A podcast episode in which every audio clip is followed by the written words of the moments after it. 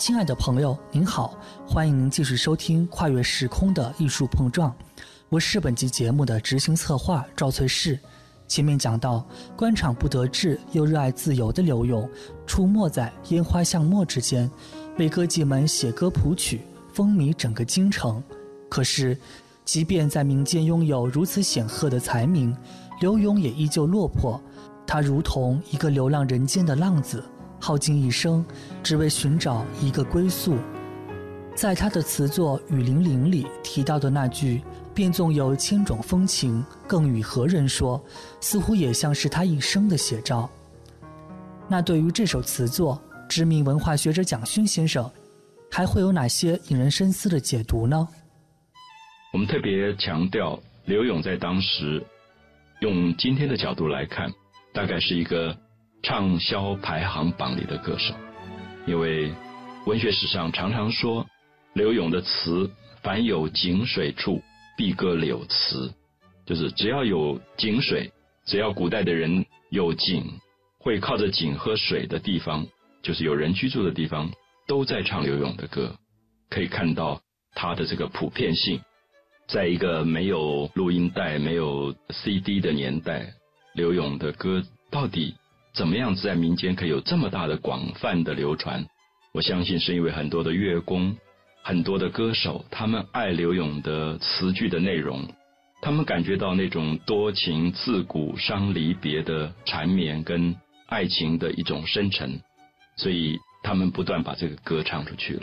这个时候我们很难理解，光靠着口口相传，可以让一个文学里的名句传颂上千年。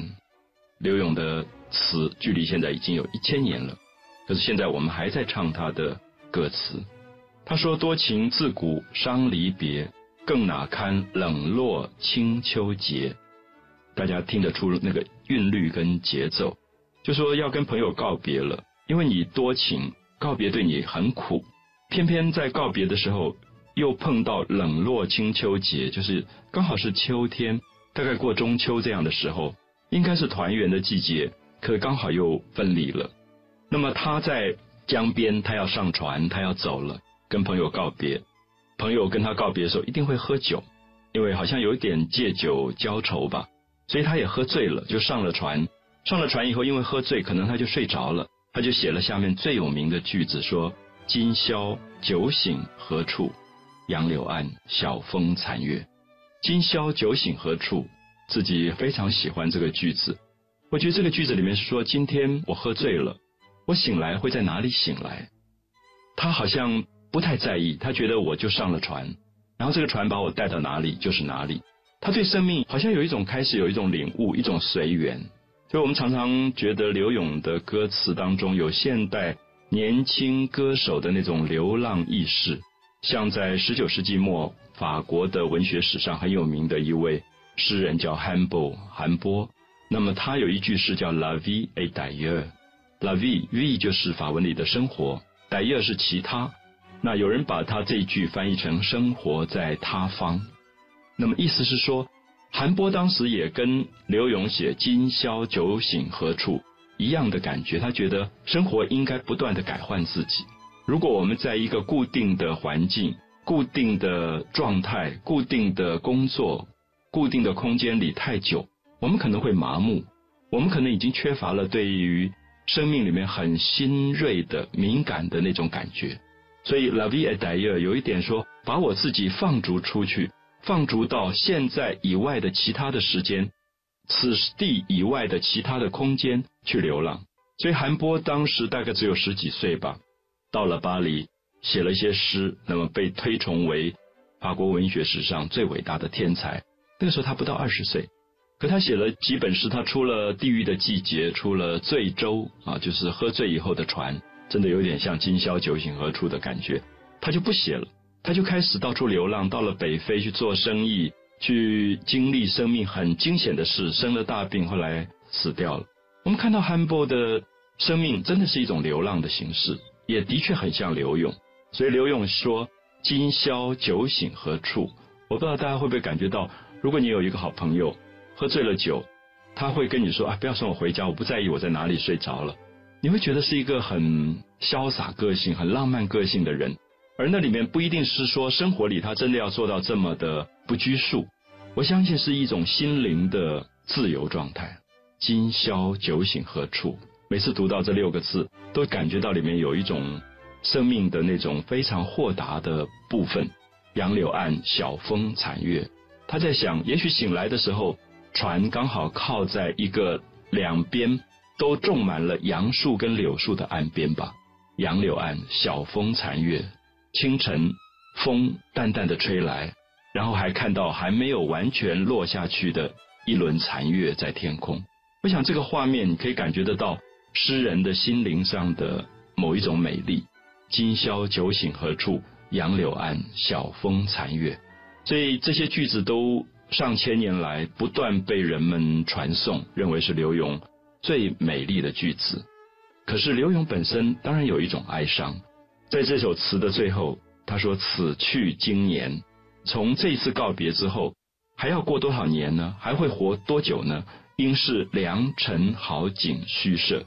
即使是美丽的季节，即使面对美丽的风景都没有用。为什么？因为没有跟好朋友在一起，没有跟自己心爱的人在一起。所以他说：‘便纵有千种风情，更与何人说？’就是我看到生命里面再美好的东西。”我已经失去了一个可以倾诉的对象，我已经失去了一个可以倾谈心事的对象。便纵有千种风情，更与何人说？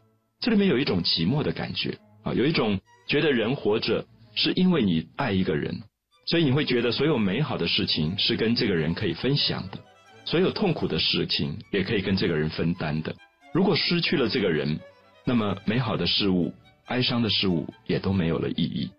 所以刘勇很早年后来过世了，我们看到他真的是一生其实有一点落魄，有一点潦倒，因为他也没做什么官。可是刘勇的生命在这些词句当中不断被流传，他的精神并没有死去。事实上，世人其实并不十分确定刘勇具体出生于哪一年，也不知道他具体死于哪一年，甚至连他的墓葬在哪里还在争论不休。宋代的国史里记载了许多文人墨客，却容不下旷世才华的刘永。多少庸庸碌碌的人群在宋史里川流不息，我们却看不到刘永一个黯然转身的背影。不过，他虽没有得到帝王的垂青，却得到了这人间卑微女子的真爱。当所有人都不把他们当做一个人来尊重的时候，刘永尊重他们。当所有人都把他们当水草一样来藐视的时候，刘勇把他们当作最美的花儿捧在手心；当所有人无视他们，独倚栏杆愁拍碎，惨玉容，泪眼如红雨时，只有刘勇会痛感系我一生心，负你千行泪。所以在历史传说中，刘勇死了以后，每年的清明时节，阳春三月。歌妓们都纷纷来到刘永墓前，给他扫墓、烧纸钱。歌妓们的这些举动，还形成了当时的习俗——吊柳七。这个习俗直到南宋才逐渐停止下来。而歌妓们为刘永留下的每一滴眼泪，都在刘永的诗词中得到了感动的回馈。比方说这首《蝶恋花》所表达的深厚情愫：“入倚危楼。”风细细，望极春愁，暗暗生天际。草色烟光残照里，无言谁会凭栏意？你把疏狂图一醉，醉酒当歌，强乐还无味。衣带渐宽终不悔，为伊消得人憔悴。刘永去世几十年后，被称为千古第一才女的李清照手捧他的乐章集，落下了几行热泪。在那之后，李清照接过刘永的衣钵，潜心钻研，让词这一曾经不受文人正眼相看的文学形式，在宋朝站稳了脚跟，并和苏轼、辛弃疾并肩站立，使得婉约词和豪放词一起，在大宋的天空。绽放出最绚丽的烟火。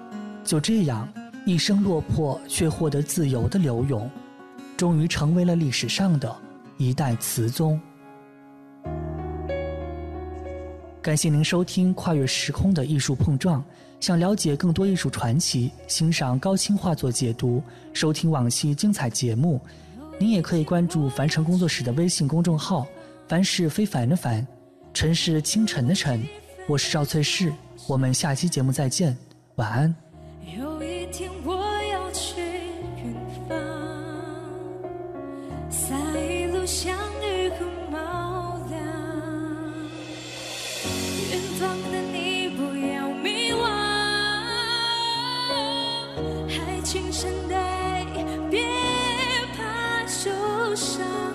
听他几场悲欢离散。慢慢习惯，有一天我要去远方。本节目由分真工作室策划制作，总策划王小晨，执行策划赵翠氏，制作人王瑞南。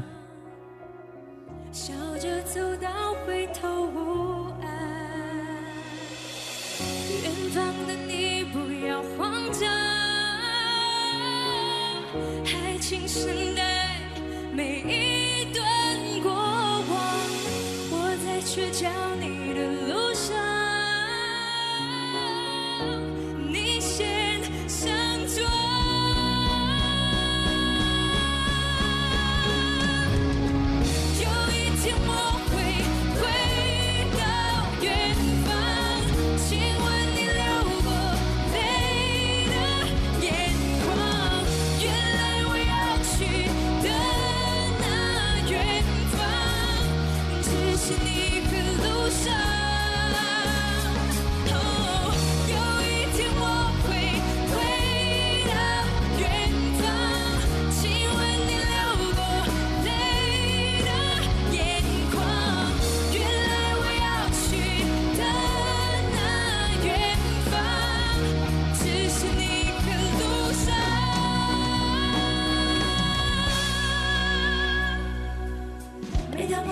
着膨胀，丧气的哭完自己脸庞。我不免感觉叫做彷徨，甚至怀疑自己和你配不上。你却不曾离去，坚守着热情，靠着只要站起，记住这教训。反而